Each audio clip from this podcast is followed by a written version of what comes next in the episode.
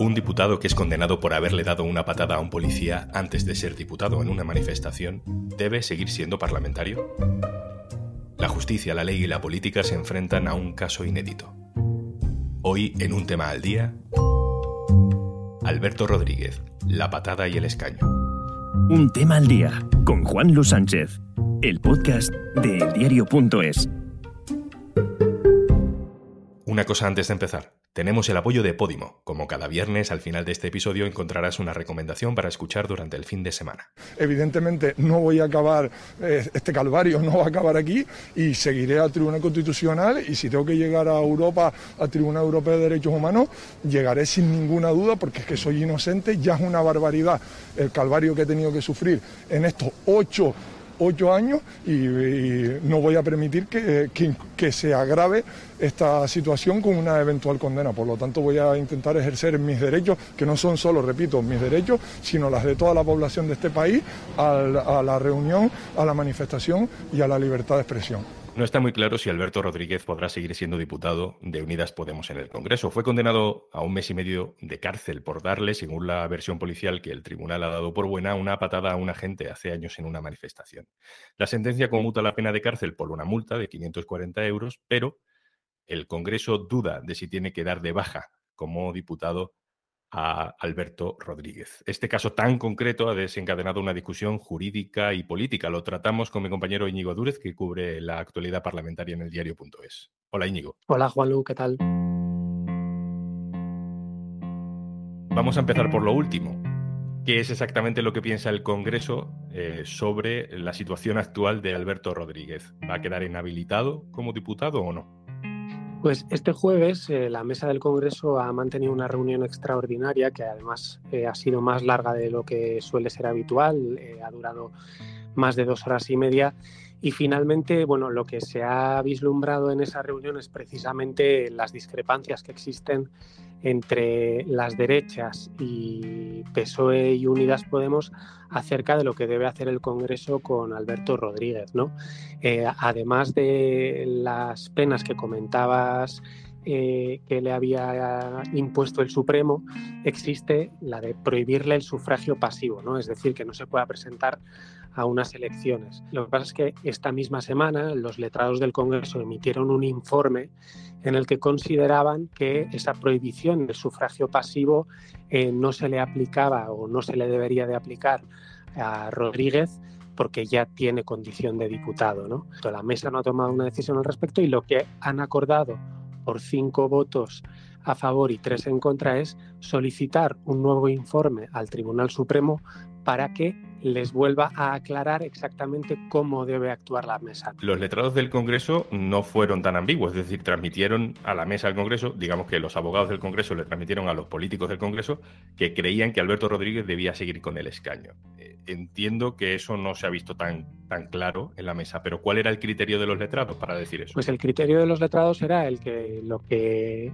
incluye la sentencia es la anulación del derecho de sufragio pasivo mientras dure la condena, pero entendían que en el caso de Alberto Rodríguez, como él ya es diputado y como la pena es tan solo de 45 días, no aplicaría en este caso esa suspensión del acta del diputado. ¿no? Además, lo que apuntaban los letrados era que en otros casos como en el caso del diputado Francesc Coms, que sí fue suspendido, el Supremo había pedido explícitamente esa suspensión en, su sentencia, algo que no ocurre en la sentencia del caso de Alberto Rodríguez. ¿no?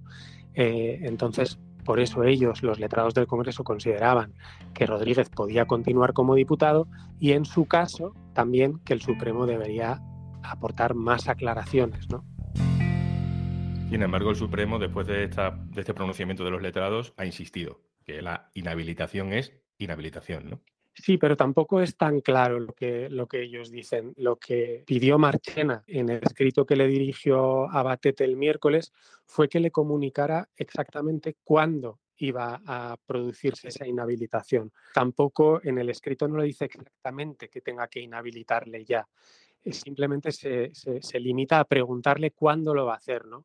Y de ahí que la mesa del Congreso haya acordado pues, solicitar más aclaraciones y más explicaciones al Supremo.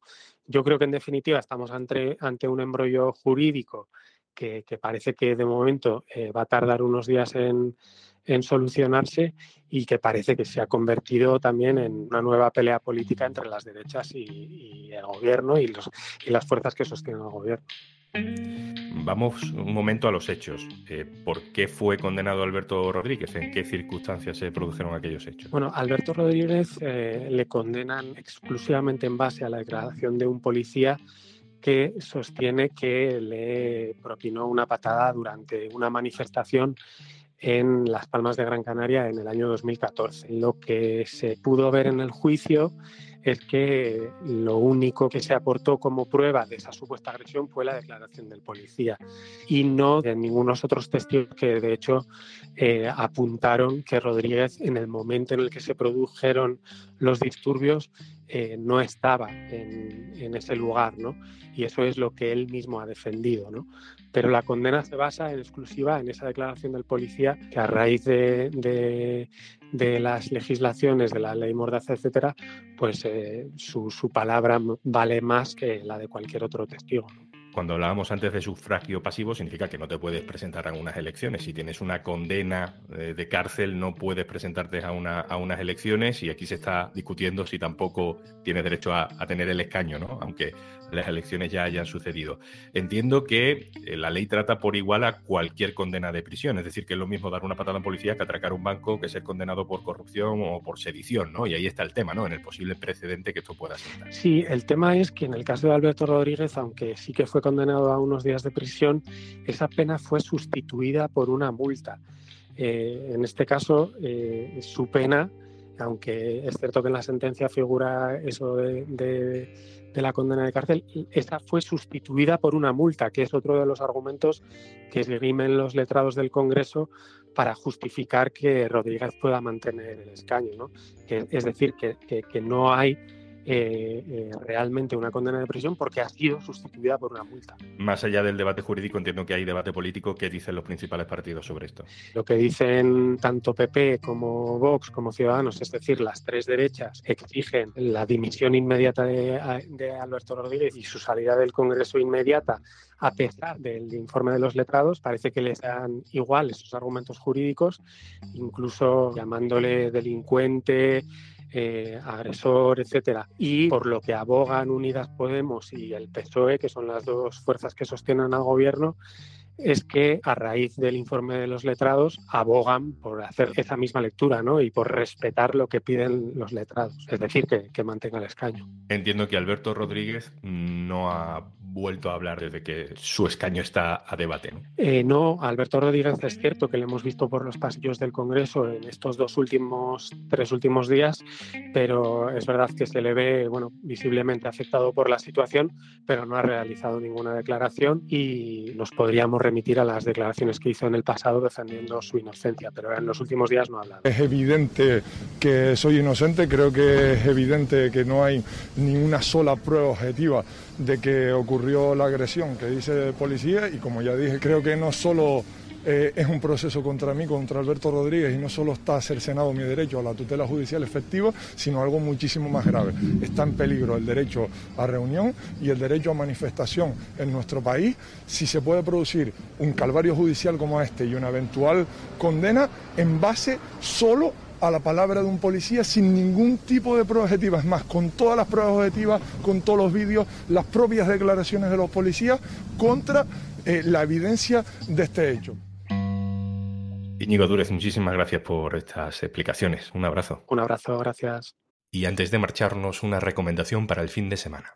¿Qué mejor que terminar la semana con una sonrisa en la boca? Pues lo puedes hacer escuchando a Ángela Enche y Albanta San Román, las chicas de Keep It Cutre, un podcast tan natural y espontáneo como sus creadoras, con el que las horas se te pasarán volando gracias a estas dos jóvenes influencers. Yo siempre veo en Instagram a la gente en los barcos tan divina que yo recuerdo esa experiencia como un poco mareante Y digo, la gente, ¿cómo puede estar cuatro Y días se te vuela barco? todo, el pelo te viene a la cara. Entonces, ¿cómo tal. lo hacen para estar tan divinas y monas? No sé, porque mira, nos hicimos una foto porque salió lo de Zetangana, Sí, el yate. el yate, ¿no? Entonces nosotros nos hicimos una foto en el barco este para poner yate, pero es que eh, he prohibido subirla porque es que parezco un cadáver. Por ser oyente de un tema al día, tienes 45 días de prueba gratuita en Podimo.